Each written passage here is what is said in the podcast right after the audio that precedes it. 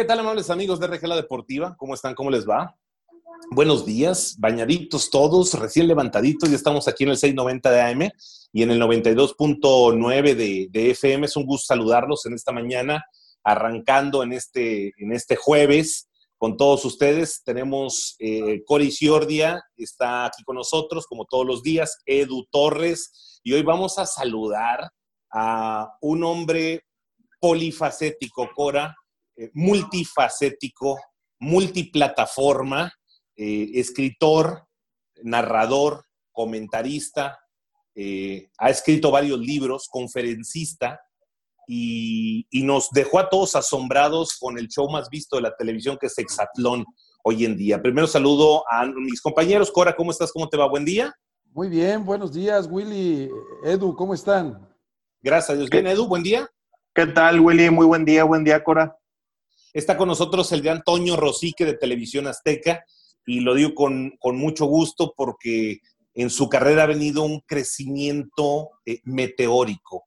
Esto de Exatlón eh, te puso ya, después de que has narrado Juegos Olímpicos, Mundiales, eh, te he visto en Champions, pero hoy en día estás en el pico, pero impresionante, creo yo, en uno de tus picos más altos de, de tu carrera. ¿Cómo estás, Toño? ¿Cómo te va? Y gracias por aceptar la entrevista. Hombre, primero que nada, muchas gracias. Gracias a ustedes. Gracias, Willy, Cora y Edu, por recibirme en su programa aquí en RG La Deportiva. Un saludo para toda la gente en Monterrey, en todo el estado de Nuevo León y donde nos estén escuchando en estos momentos. que encantado de poder platicar con ustedes, conectar con toda la gente y, también poder percibir, ¿no? sentir eh, cómo viven ustedes el fútbol allá en Monterrey, que es maravilloso. Muy bien, fíjate que muy bien. Eh, contento de estar de regreso en México después de haber estado casi ocho meses viviendo en República Dominicana, que es donde grabamos el, programa. La verdad es que ha sido, gracias a Dios, eh, un privilegio poder contar esta gran historia y poder ser parte, ¿no? Poder entrar. Ustedes que son comunicadores igual que yo saben que al final es un privilegio el poder entrar a la casa de la gente, ¿no? O entrar al auto de la gente, ¿no? El poder acompañar a todo el público, a toda la gente todos los días, se dice fácil por la cantidad de medios de comunicación, que tenemos hoy en día, pero en realidad es bien difícil. Es bien difícil que la gente te preste su atención, es bien difícil eh, ganarte el respeto y el cariño del público y gracias a estas tres temporadas de Exatlón y, y bueno, que hemos podido contar esa historia de forma emotiva y con los valores adecuados, es que estamos ahí colocados. Gracias estaba navegando en, tus redes y me encuentro que tienes un millón y medio de seguidores en Twitter. Eh, Toño, y para, la gente también que nos escuche que quiere ser comunicador, ¿qué tiene o, en tu carrera qué ha tenido que pasar para que llegues a hacer dos cosas que son muy complicadas? Una, lograr popularidad y otra cosa es eh, ser querido y ganarte el respeto del televidente del radio escucha, porque hay mucha gente que es muy popular, pero porque la gente lo odia o, porque hace mucha polémica o demás. Pero en tu caso, ¿qué nos puedes decir? ¿Cómo lograste este equilibrio? Mira, hay veces, es una pregunta bien interesante y es una pregunta que, me va a hacer reflexionar muchísimo y que yo creo que hay que hacérnosla todos los días, ¿no? Todos los que tenemos la oportunidad de comunicar y de tener un micrófono, una cámara o de tener una audiencia. Mira, yo creo que yo he tratado desde que comencé en mi carrera de ser lo más auténtico posible y lo más honesto posible, ¿no? O sea, en términos de, yo creo que cada uno de nosotros sentimos la comunicación de una manera, vemos el oficio de una manera y, ejercemos el oficio de cierta forma. Eh, hay muchos estilos y, gracias a Dios hay muchos estilos, hay muchas maneras, hay muchas personalidades eh, y qué bueno que las haya, ¿no? Y yo creo que cada uno de nosotros debemos tratar de ubicarnos donde tenemos nuestras fortalezas, como cuando juegas al fútbol, ¿no? Si eres rapidísimo y te sabes ir por la banda, pues aprovecha y pégate a la banda, ¿no? Si no eres tan rápido y mejor te colocas en un radio de juego más pequeño, pues ahí acomódate y no te muevas, ¿no? Si eres muy alto, pues vete a buscar los tiros de esquina a, la defensa y al ataque.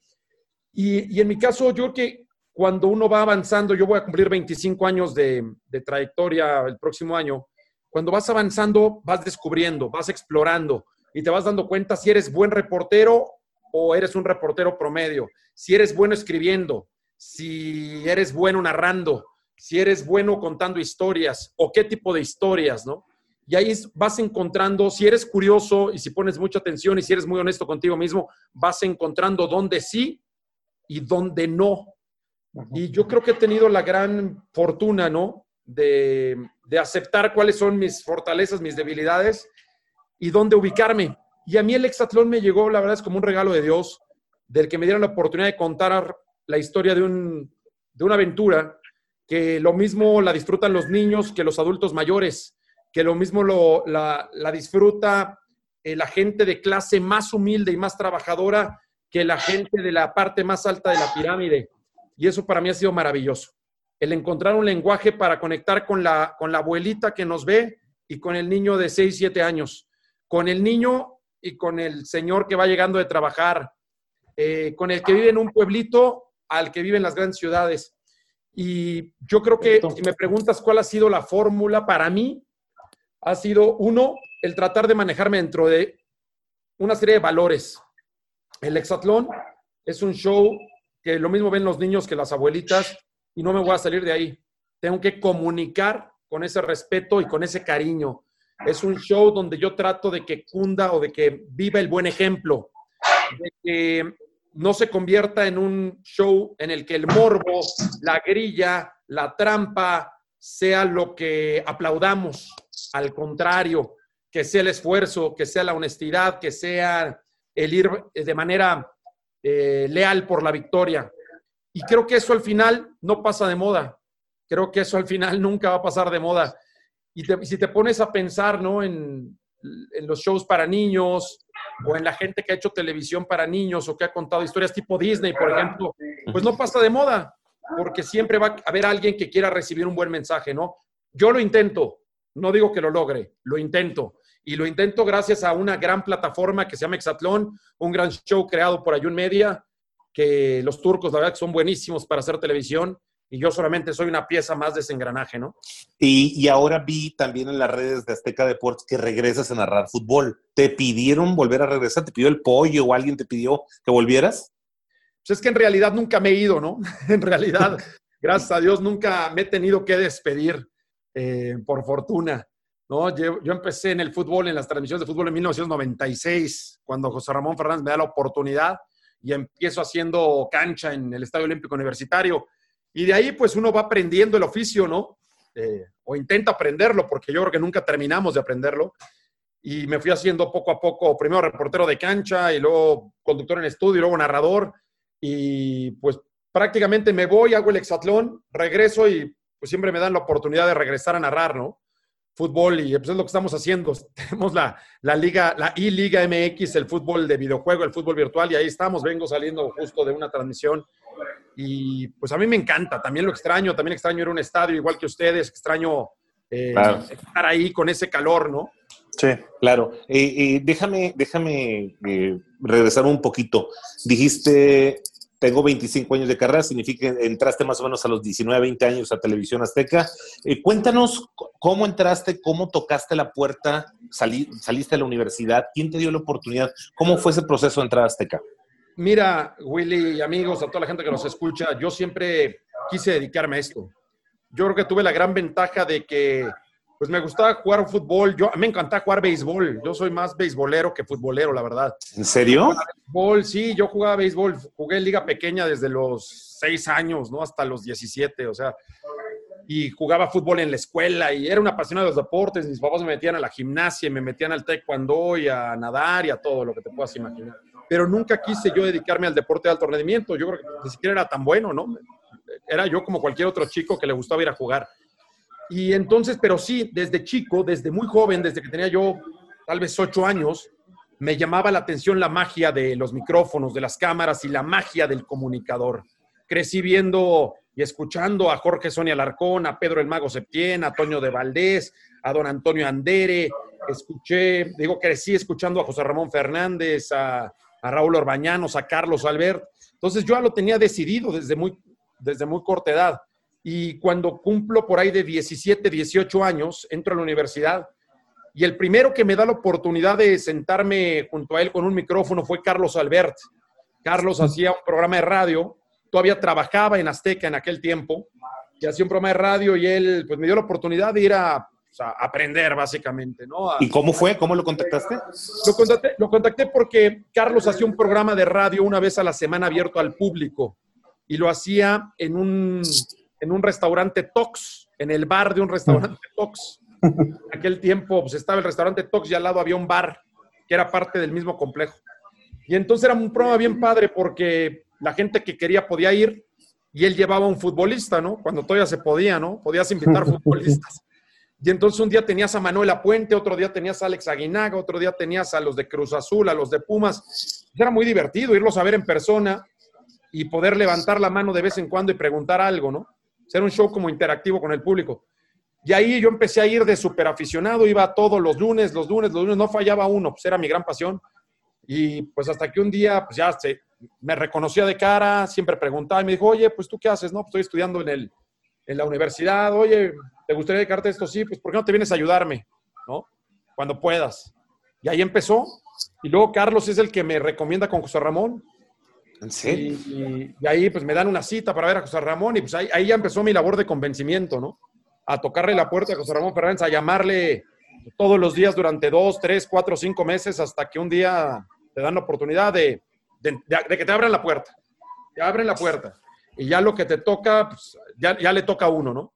Claro, y, y entraste de reportero, me supongo, o entraste a redacción. Sí, sí, no, no, entré de redacción, a la redacción, ni siquiera de reportero, ¿no? Entré a ayudarle a Enrique Garay en un programa que se hacía que se llamaba Superdeportivo, un programa de muchos años. Claro, claro. Y, y lo conducía Ciro Procún, era la primera oportunidad que le daban a Ciro ya como conductor, ¿no? Porque ya Claro. estaba él como narrador de fútbol americano. Y entonces me decía, a ver, hazte un textito de Santos Laguna que hoy presentaron a Alfredo Tena, imagínate. Oye, eh, un- sácate unas estadísticas de las chivas, ¿no? Hazte una notita. Ni siquiera la primera, no era la nota importante, era la que le seguía, ¿no? La nota de apoyo, ¿no? O sea, ya la nota la daba el reportero bien, en forma, y yo daba el datito. Pero pues empiezas a escribir, empiezas a grabar. Yo ya venía del radio, entonces yo ya tenía más o menos experiencia grabando en, en micrófonos. Estaba en la universidad. Y de repente, pues cuando te empiezan a ver que más o menos ahí traes algo del oficio, algo del oficio, porque pues yo venía de muchos años de estar poniendo atención. Oye, pues vete a cubrir al Atlante, ¿no? Digo, nota menor, ¿no? Pues ahí vas. Vete a cubrir a los Pumas, pues ahí vas y pues, ahí empiezas, empieza a aprender. Y se te va, se te va una nota y agarras una y se te va otra, ¿no? Sí, sí, sí. Así Yo es. me acuerdo que leí el esto al otro día con el nervio de decir, a ver si no se me fue la nota, güey. ¿No? O sea, yo fui a cubrir Pumas ayer a ver qué sacó el reportero del esto. Y decía, "Puta, en la madre, cabrón, este güey sacó entrevista, la entrevista que yo no saqué la sacó, ¿no? Y él sí, o, la, o él sí leyó en la conferencia de prensa lo que yo no fui capaz de, de extraer, ¿no?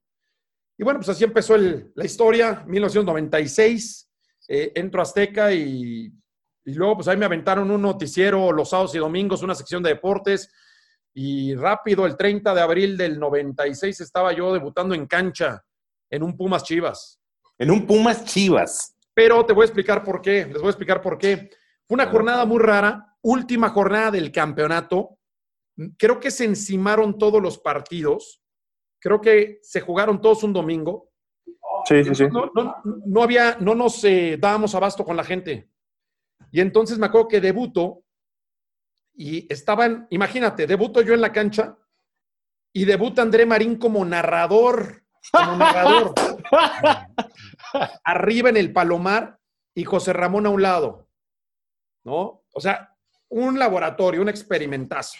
Pero bueno, ya sabes, por algo hay que empezar.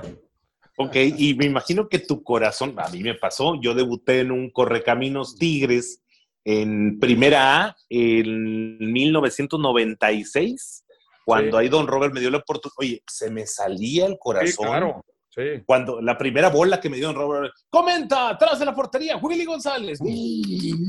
Hasta se te seca la voz, Toño, ¿no? Sí, no, pues estás nerviosísimo y además no sabes ni. Pues yo tenía nervios hasta de cómo entrar al estadio. O sea, desde ahí, ¿no? O sea, desde me van a dejar pasar o no. ¿No? O sea, yo tenía nervio de que Enrique Garay me hizo el favor de prestarme su saco, ¿no? Porque en aquel tiempo acá decían TV Azteca y pues, era un color muy especialito y pues no, no tenía y todavía no me, no me lo habían ni mandado a hacer y desde, o sea, todo era un tema, todo era un tema, ¿no? Me van a dejar bajar, sí, ya bajo y ¿dónde me pongo? No, pues aquí a un lado y ya sabes. ¿Y Al cómo final vas agarrándolo. ¿Mande? ¿Cómo- ¿Quién te, ¿Quién te dio la oportunidad para narrar? ¿O en qué partido ya agarraste? No, no, no, lo de la narración se tardó, ¿eh? Si yo entré en el 96, y me acuerdo que me dieron la oportunidad de empezar a narrar, ahí te va. Empecé a narrar Primera División A, que la transmitíamos en aquel tiempo, eh, a los meses. Pero pues eran partidos a las 12 de la noche. El Pachuca que jugaba y, ya, y quería que les pasáramos los partidos, los narrábamos eh, Alfredo Ruiz y yo, por ejemplo, a las Ujú. 12 de la noche, a la 1 de la mañana, cosas así. Luego me empezaron a dar la oportunidad de narrar en el futbolito bimbo. ¡Ah, buenísimo! Sí, sí, sí. Y ahí agarras mucho, mucho ritmo porque pues, son niños, fútbol chiquito, este, agarras mucho ritmo. Eran los sábados, ¿no, Toño? Era los, eh, se jugaba entre semana, pero lo pasábamos los sábados, güey. Ah, ok. Sí. Porque era como después de la escuela, los niños iban, jugaban y se transmitía los sábados. Me eché varias temporadas de futbolito bimbo con Alfredo Ruiz, me acuerdo. Y con alguien más, ya no me acuerdo quién. Hasta con Martinoli lo llegaba a hacer. Narraba la primera, pero ya cuando me dieron oportunidad en forma de narrar, fue hasta el Mundial del 2002. O sea, todavía yo del 96 al 2002, me empiezan a soltar algunos partidos del Mundial 2002, pero que no pasábamos completos. ¿Por Porque aquella, si se acuerdan, Sky fue el que compró los derechos, o DirecTV compró los DirecTV. derechos del 2002. DirecTV, sí. Sí, DirecTV. Entonces, Televisa y Azteca solo podíamos transmitir, transmitir, creo que 18 juegos. Solamente pasamos 18 juegos de los ¿qué? 64. sí. ¿no? Creo que eran 64, ¿no? Y el resto de los partidos teníamos derecho a pasar, creo que resúmenes de 5 minutos o de 6 minutos. Entonces narrábamos el partido completo y luego el editor nada más agarraba con voz original, con voz de narración, los pedazos más significativos, los ponían en un paquete de 5 minutos y va. Entonces, en realidad, pues narraba yo el partido completo junto con otros compañeros, eh, pero salía mi voz 5 minutos o 6 minutos. Oye, y, y la narrada que entras a YouTube y no sé por qué, pero siempre sale en, en los videitos, Edu, Cora, la histórica narración de Antonio Rosique en las Olimpiadas. Le- Es un video largo, ¿verdad, Edu? Sí, sí, sí, es, es un video largo y muy emotivo. Muy- Sí. ¿Eso qué pasó? Cuéntale la anécdota, Antonio. Bueno, yo siempre he sido un gran un apasionado de los Juegos Olímpicos. Realmente los Juegos Olímpicos son el, el amor de mi vida, ¿no? Y yo siempre había soñado con ir a unos Juegos Olímpicos. Me toca ir a los de Sydney 2000 y yo fascinado. Luego me toca ir a Atenas 2004 y ahí es cuando ya soy, ya llego como narrador, ya empiezo a narrar la natación en Atenas 2004. Y ya para 2008, pues ya llegaba yo como uno de los narradores, digamos, eh, puntales de, de Azteca. Entonces narro toda la natación y me toca el taekwondo. También lo, o sea, pedí el taekwondo. ¿Y cómo fue aquel día? Fue un día largo, largo, porque empecé a narrar como a las 9 de la mañana, porque fueron cuatro combates de Guillermo Pérez. Y entonces cada vez que ganaba una pelea, aquello se iba calentando más. Ya para cuando llega la final ya eran como las 8 o 9 de la noche, tal vez, o 10 de la noche, ya no me acuerdo, 8 o 9 de la noche. Y ya estaba llena la arena, y ya se sabía que Memo Pérez había asegurado medalla y que iba por el oro. Mira, en ese momento, eh, Willy, Cora, Edu, amigos, es cuando verdaderamente sientes que yo sentí que cerré el círculo de por qué había yo llegado hasta ahí. Yo me recuerdo de niño, a los 6, 7, 8 años, viendo a Ernesto Canto ganar la medalla de oro en Los Ángeles Caminata. 84, viendo entrar segundo a Raúl González, eh, y tengo la imagen muy grabada. Luego Raúl en los 50 de, Camila, de caminata. Y tengo la- las imágenes muy grabadas de esas medallas. Y yo me acuerdo de niño emocionándome viéndolas. Cuando yo ve, me empiezo a dar cuenta que en mis manos, en mi micrófono, tengo algo ya muy grande, que está ocurriendo algo, muy grande, desde que Memo asegura el bronce, asegura la plata. Digo, no, me empiezo a imaginar yo de niño y empiezo básicamente a casi casi a narrarme a mí mismo. Le empiezo a narrar al niño que veía en Los Ángeles 84 a Ernesto Canto y automáticamente pues le empiezo a narrar a millones de niños mexicanos. Y yo dije, esto, de esto se van a acordar millones de niños en 20, 30 años. Y realmente yo, yo, rom- yo rompo en llanto, primero porque fue un combate muy cerrado que se va a decisión. Primero pasa por punto de oro, no se hace el punto, luego decisión. México no había ganado una medalla de oro desde la de Soraya en Sydney 2000. Y yo en ese momento, cuando se, se da la decisión, le levantan la mano, ya, ya había mucha tensión en, en, en, mí, ¿no? Ya había mucha tensión dramática. Y bueno, pues yo tenía miedo de que nos fueran a robar la pelea. Entonces yo ya estaba así como de no la, no la van a robar, no lo decía, pero no la van a robar, no la van a los robar. Jueces, los jueces, Sí, los jueces. O robar entre comillas, ¿no? Igual se la merecía Gabriel Mercedes, no importa. Cuando levantan la mano es verdaderamente la efusividad. Yo en ese momento dije, yo tengo que ser los ojos, los oídos, la piel y el corazón de la gente que no está aquí hoy. De los millones de mexicanos que no hicieron el viaje a Beijing. De los millones de mexicanos que quisieran estar en este momento en esta arena y que no están. Entonces dije, yo soy ellos. ¿Qué sentirían ellos si estuvieran aquí? Eso estoy sintiendo yo. Entonces, ya, ahí en ese momento le levantan la mano y yo le digo, ya no importa. Esto es victoria, oro para México, medalla de oro. Se va a escuchar el himno nacional, ¿no? que hace mucho que no se escuchaba. Y verdaderamente yo ahí ya me voy cuando empiezo a recordar a todos los medallistas de oro de México en la historia, que en ese momento eran 11 y los podías recitar prácticamente en memoria, ¿no? Claro. Y empiezas con Humberto Mariles y con Capilla y te vas siguiendo con el tibio, ¿no? Y te vas uno por uno, Ernesto Canto, Raúl González, y ahí me acuerdo cuando yo era niño. Y ahí te vas. Y yo, ahí explotaste ¿Te con vas? la Mira, se me pone la piel Sí. chinita, ¿eh? Te vas porque además creo que, que había que hacerlo, porque si te pones en, en, la, en- en- en la piel de Memo Pérez, tú imagínate cuántas veces habrá sufrido Memo Pérez, llorado Memo Pérez eh, por, Sí. ir a los Juegos Olímpicos. Y yo me imaginaba su familia, imaginaba a Uruapan, Michoacán, a toda Uruapan, Michoacán. Y sí, porque en ese momento hacen el switch a la cámara en la casa de, la familia y está medio pueblo, bueno, media ciudad de Uruapan. Este, te imaginas a la mamá, ¿no? Y, y te empiezas a acordar, ¿no? Me acuerdo cuando Noé Hernández gana la plata en Sydney 2000 y le ponen los audífonos a Noé y le dicen, ahí está tu mamá. Y lo primero que dice Noé Hernández, que en paz descanse, es, mamá, ya me fue bien. Dices, no, en la madre, cabrón. O sea, uno dice, este güey se va a sentir el, el rey del mundo, no. Dice, no, Claro. mamá, ya me fue bien. Y su mamá le dice, sí, hijo, gracias a Dios ya te fue bien. ¿No? Pues qué historia, te felicitamos, Toño. ¿Qué? Se No, nos puso, gracias. ¿verdad, Cora? La piel chinita, Cora. Sí, ese es el sueño. Qué bien lo describes, Toño.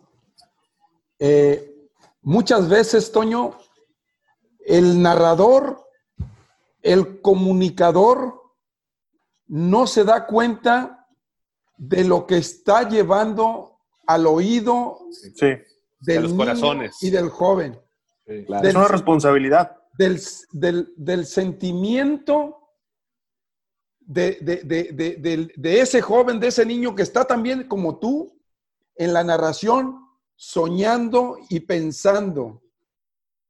Esa parte, esa parte es, es la más rica que yo he escuchado de un, de un, eh, de alguien que transmite algo que todo mundo deseamos. Sí. O sea, y- y- y- Coincido, sí, coincido plenamente contigo, Cora, porque ahí nacen las, ahí nacen las hazañas. O sea, Claro. tú seguramente escuchaste la radio, Cora, y escuchabas la radio y soñabas con ser futbolista. Mira, sí, sí. La primera vez que yo escuché un partido por radio, porque no teníamos televisión en mi pueblo, Toño, fue Necaxa contra Santos de Pelé Mira, en México, wow. que gana el Necaxa al equipo de Santos, al equipo de Pelé. Pelé era, eh, eh, o sea, escuchar a la transmisión ese partido en mi rancho, En Jalisco, Nayarit. en Jalisco, Nayarit, escucharlo. Fue mi primera, mi- la primera vez que yo escuché un partido de fútbol por radio. En ese momento, ese momento, siendo un niño, pensé querer, querer ser futbolista, Claro. querer jugar en la capital de la República, En el Estadio Sí. Azteca. en el Estadio Azteca. O sea, Y jugaste, y jugaste. Por eso. muchos años. Lo después, lograste. después vas escuchando y me tocó escuchar el Mundial del 66 en Inglaterra. Mi padre se acuerda de ese gol también de, de Enrique Borja y los escuchaban por radio. Es correcto. Y, y- y- y la verdad que esa, esa parte de emoción de que de todos esos que tú estabas, estás diciendo, que tú también lo, lo- lo hiciste con los que estábamos escuchando la narración de las Olimpiadas, también nos quedó eso con los que narraron ese partido de México contra Inglaterra en, en- en Wembley. Oye, oye, Toño, y, y cuando estabas en este momento eh, tan emocionante, ¿el productor te hablaba algo en los audífonos? No, yo creo que mi productor Víctor Silva, que le mando un fuerte abrazo, eh, eh, yo creo que también él fue, fue respetuoso de que hay veces en que no tienes que decir nada, ¿no? Así como hay muchas veces que nos tienen que decir todo, Claro. hay veces que no tienes que decir nada. Hay veces que solamente tienes que guardar silencio y dejar que la historia corra. Y lo que hizo Víctor en ese momento fue panear la camarita que teníamos, Sí. la cámara de, de Observer para, para la posición de comentarista. Cuando ve que yo empiezo a llorar, él atinadamente, sin decirme nada, para precisamente no cortar la escena, finalmente el espectáculo, el, mueve la cámara, la voltea y, y me ve a mí. Yo ni me doy cuenta. Y esa es la imagen que empieza después, esa madrugada, porque ya madrugada México, empieza a circular en México, se viraliza en México, ¿no? Y eso que todavía las redes sociales estaban todavía en la infancia, ¿no? Pero se viraliza y, y así fue, ¿no? Pero mira, yo creo que aquí el tema, el tema es, Y José Ramón te habló, te felicitó. no, fíjate que para el 2008 José Ramón ya no estaba, ya, había salido de Azteca, pero sí, no, bueno, yo me acuerdo que ese día eh, voy llegando al IBC, al centro de televisión, eh, y pues ahí mis compañeros me empezaron a abrazar, ¿no? Me dijeron que habían llorado.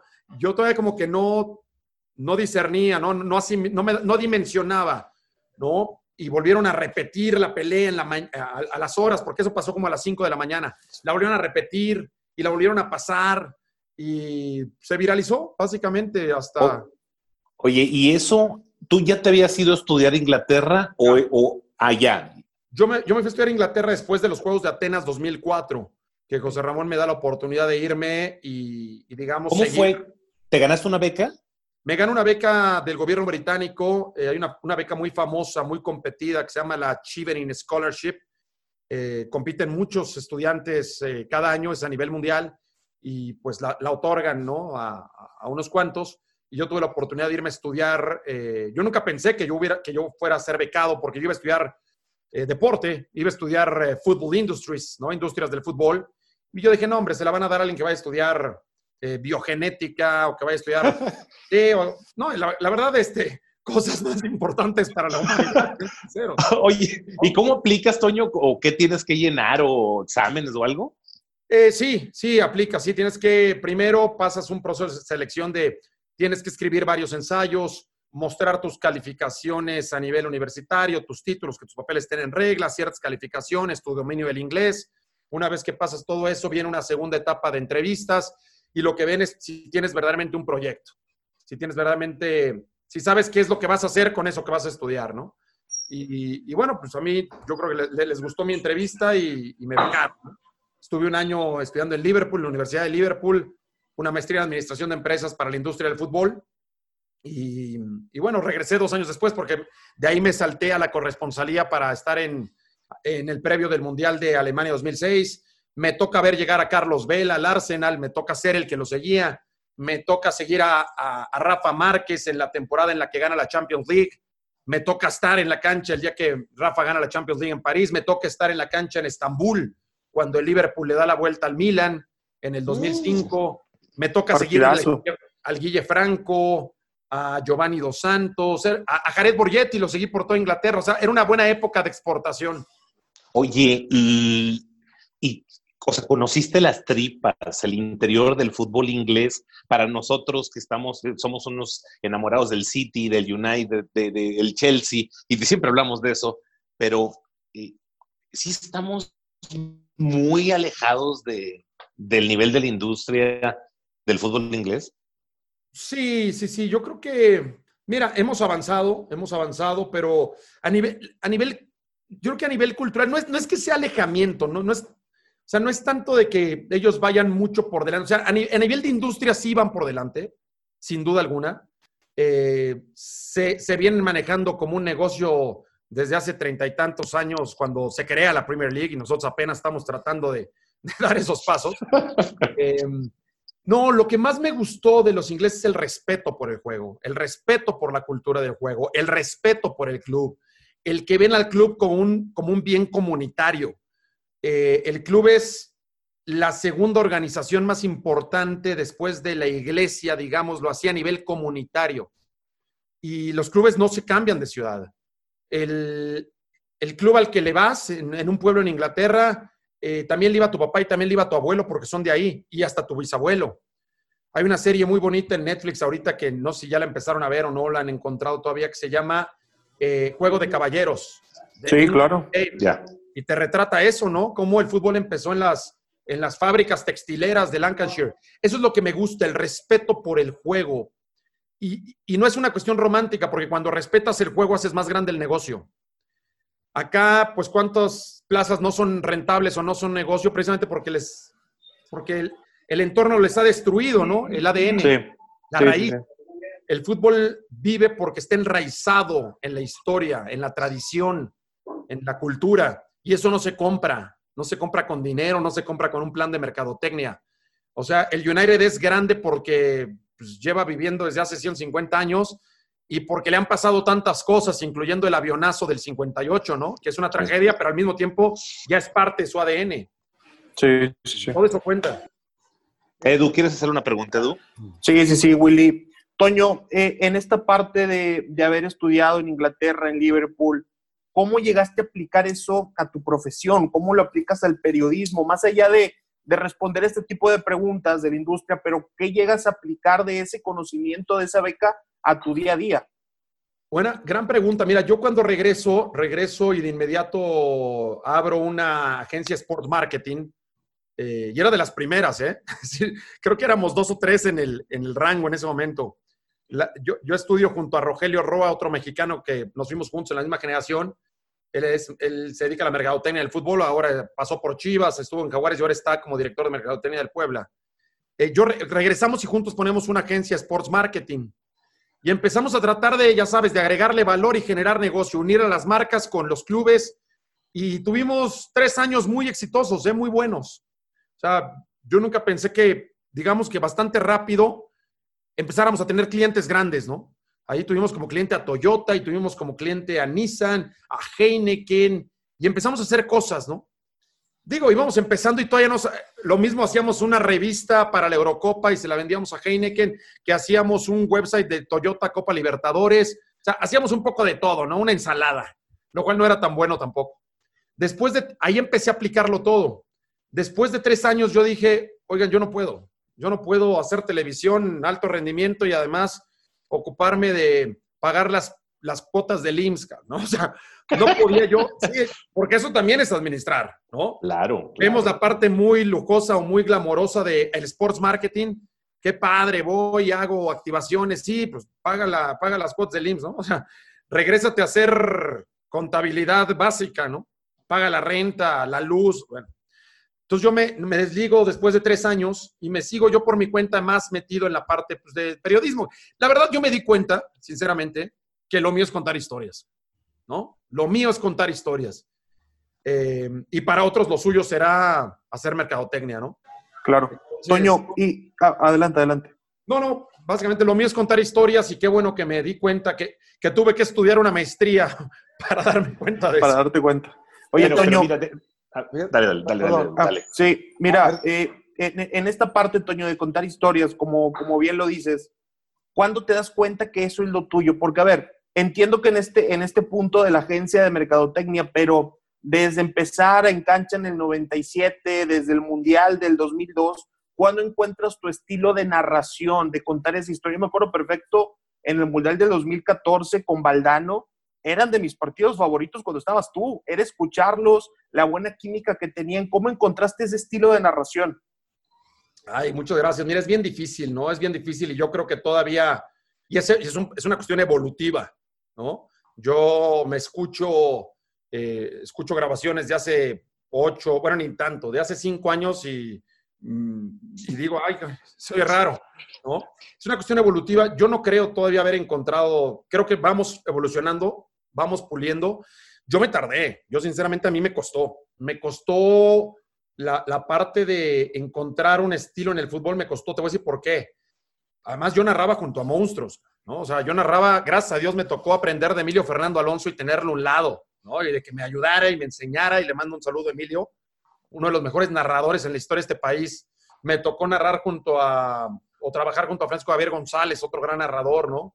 Bueno, qué decir de José Ramón, ¿no? Que, claro. que más, pues, to, el oficio, el oficio, ¿no? En carne y hueso.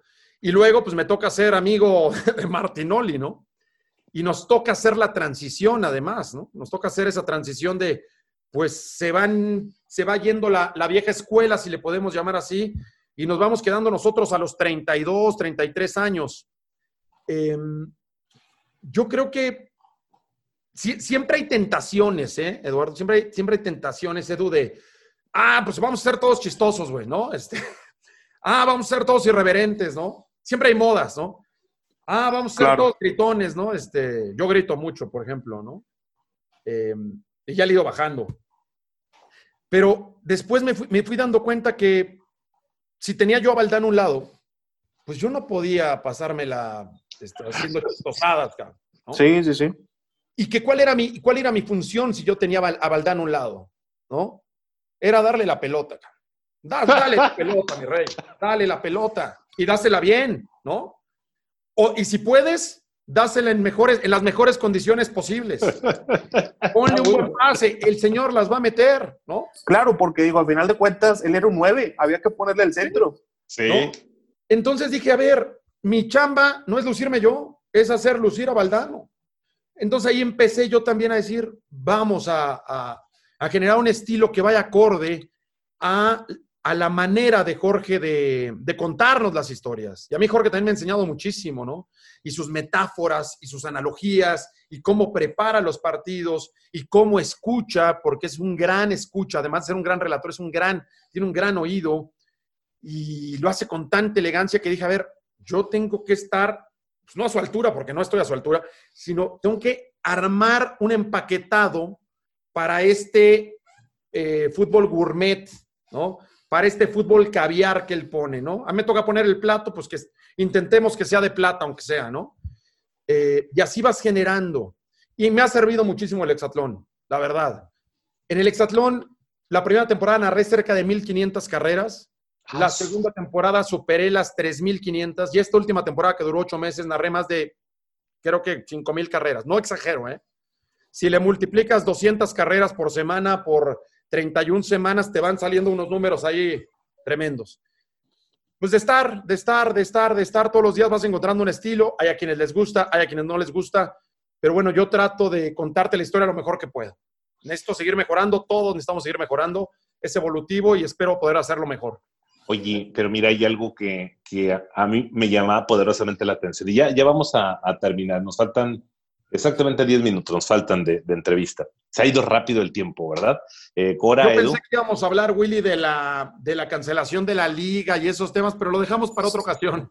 No, lo que pasa es que, que, que, que mira, eh, es que ustedes a lo mejor no se dan cuenta, pero para nosotros, inclusive para nosotros como periodistas y, y que estamos en la industria, los vemos muy lejos a ustedes. No, los ve sí, es, es, es, así, o sea, somos Monterrey, es una ciudad, tú la conoces bien, eh, eh, y es una ciudad, trabajamos muy duro, desde muy temprano, eh, industrializada, con tantos negocios y demás que hacemos, eh, pero cuando prendemos la televisión a nivel nacional y vemos a Martinoli, o vemos a, al Perro, o a Paco Villa, o a Medrano, eh, a Toño Rosique, a Warrior, eh, eh, parecería, ¿verdad, Edu? Que son Sí.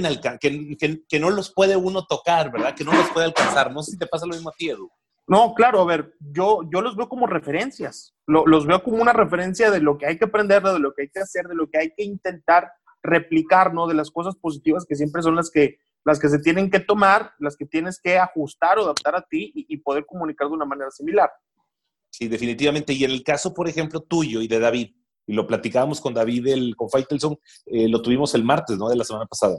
La semana pasada, correcto. Le, le decía, David, ¿de, de dónde? A ver, en, en Deporte B y después en Protagonistas, ustedes dos en sus notas hacían historias y, y contaban, parecería que estaban contando un cuento, y es una nota, es un full track, es entrada, entrevistas y demás.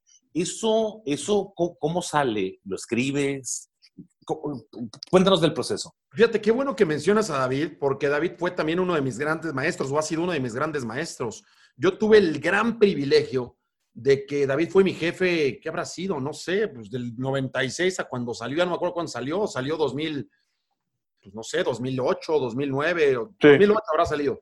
Fue mi jefe 12 años, directo, o sea, el que me regañaba, directo, además de José Ramón, pero al que yo le rendía cuentas diario era David Feitelson.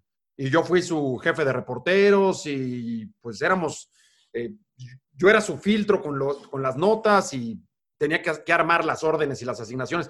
David me enseñó un montón de cosas. Al lado de él, todas las noches armas, o sea, al lado de él aprendí a armar noticieros, si es que aprendí, ¿no? Pero aprendí a armar un noticiero, aprendí a ver cómo le entraba una nota, aprendí a ver cómo trabajaba un reportaje de color. A mí me preguntas, mira, yo creo que yo aprendí, yo soy un gran curioso y un gran estudioso del oficio. eh, me refiero de, de los que estaban antes. O sea, Ángel Fernández sigue estando vigente, aunque ya en paz descanse. Vale la pena echarse una zambullida a escuchar a Ángel Fernández o a leer a Ángel Fernández en sus columnas, ¿no? O a escuchar alguna grabación de Ángel Fernández. Eh, los argentinos, ¿no? Eh, Juan Carlos Morales, por ejemplo, y Víctor Hugo Morales. Sí. ¿no? O sea, vale la pena escuchar esas narraciones viejas de las finales de la Copa Libertadores. Cómo, nar- cómo- cómo narraban cuando Hugo Gatti detiene los penaltis en la final de la Copa Libertadores. ¿Qué grita eh, Víctor Hugo? ¿Qué gritaba Juan Carlos Morales? Dices en la madre, cabrón. ¿No? O escuchar a los españoles. Eh, hay grandes narradores españoles y cuando los escuchas dices, claro, se vale.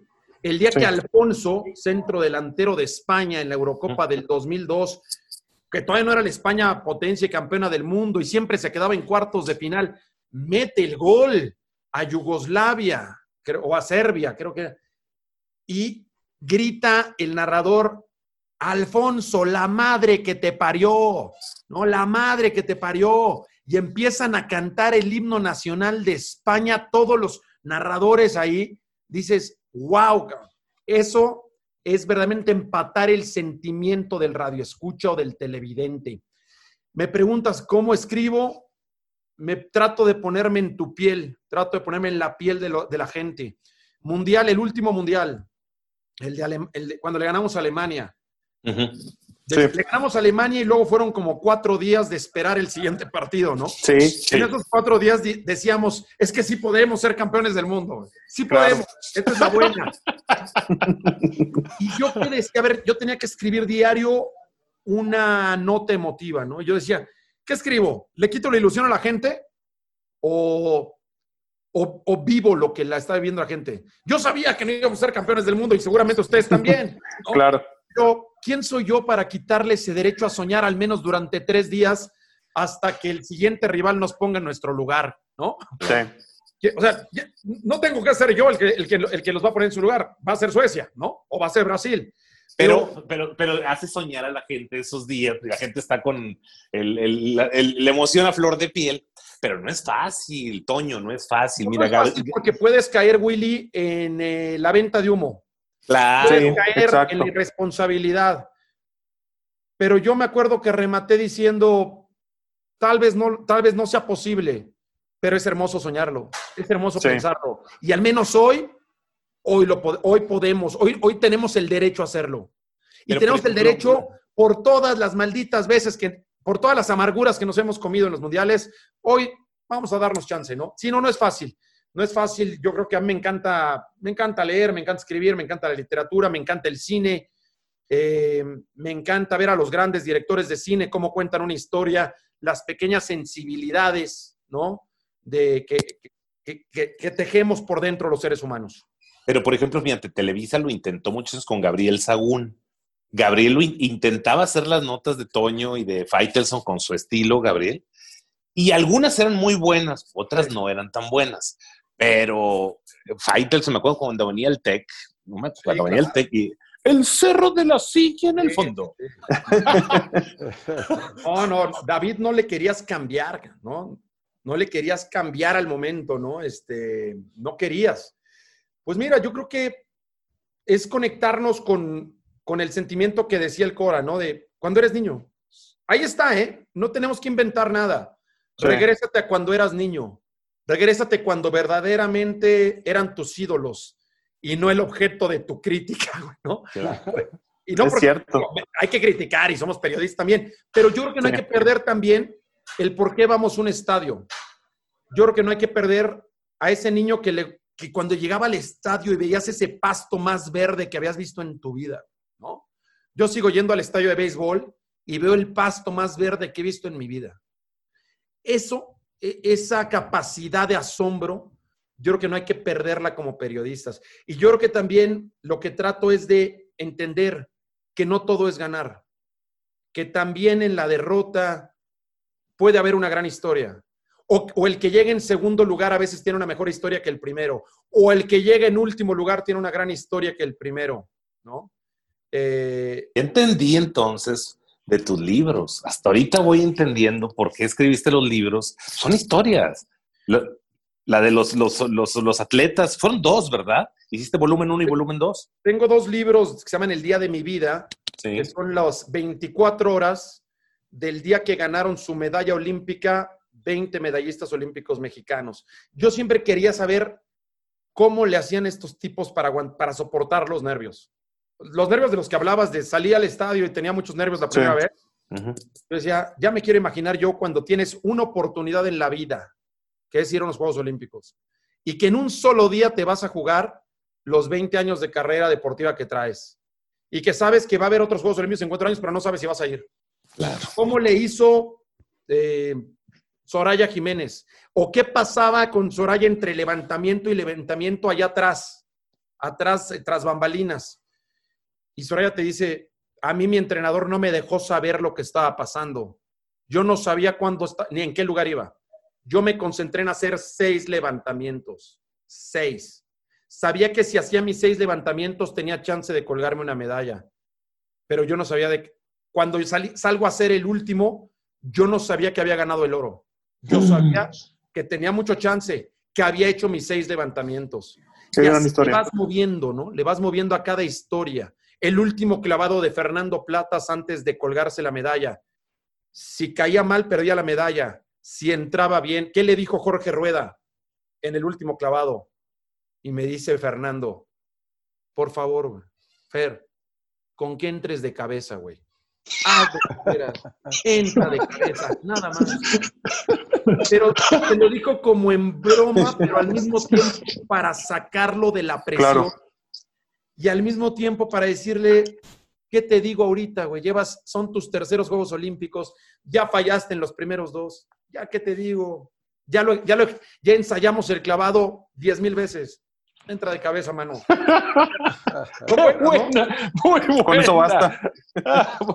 No, muy buena, muy buena. Oye, pues mira, ya se nos acabó el tiempo, nos quedan cinco minutos para despedir. Qué hermosa plática, Coriciora, acabamos de tener con Toño Rosique. ¿eh? No, sin duda. Eh, creo que de, las pláticas más enriquecedoras, de verdad, en serio, si alguien quiere saber lo que es un buen periodismo y una buena charla y una buena lectura, hay que escuchar a este señor eh, eh, Toño Rosique. De verdad, yo solamente me quedo con algo, Toño, y una petición de un servidor para ti. Cuéntale la historia de por qué el fútbol en Inglaterra es lo que es, por lo que tú acabas de describir de ese fútbol, pero cuéntaselo al señor Bonilla, siéntate con él y cuéntaselo.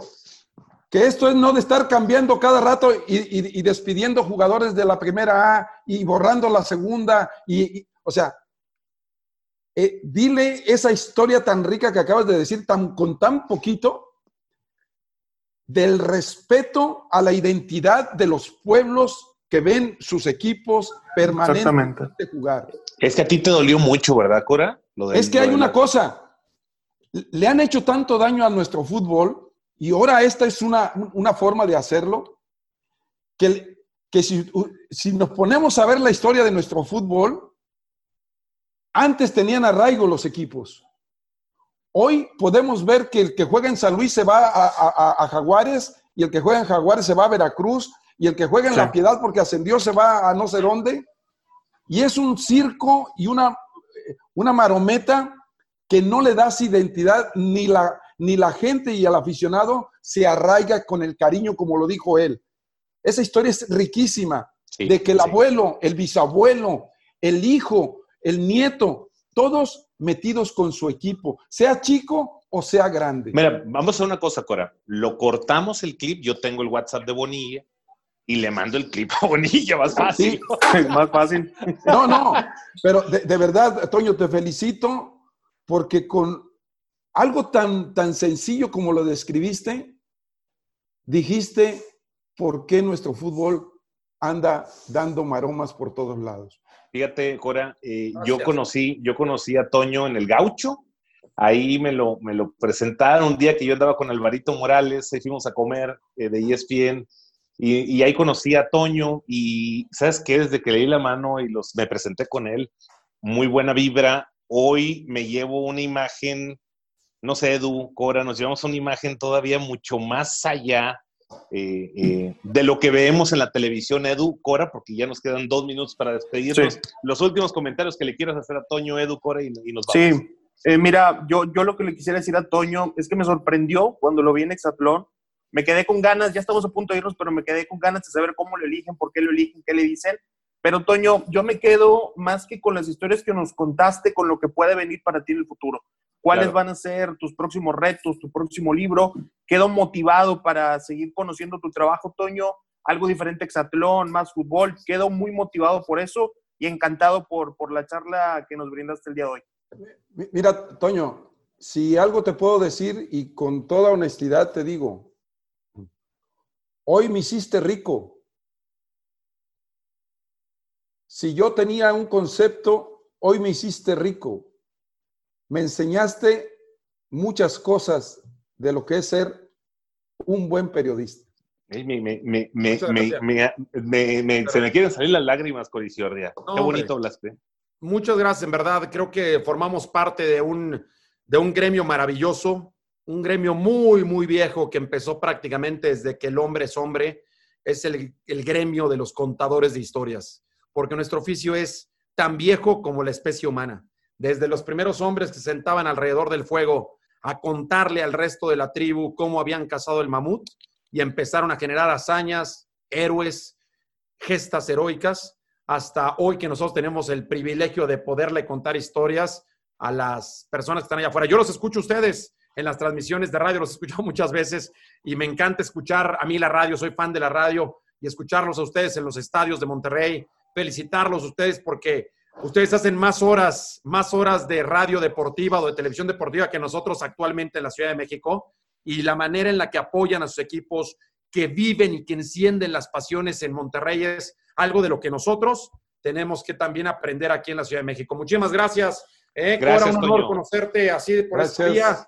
Eh, Edu y, Willy, gracias por recibirme en tu programa. ¿eh? Gracias. Gracias. Muy bien, despedimos al gran, al gran Toño Rossi. Vamos a la pausa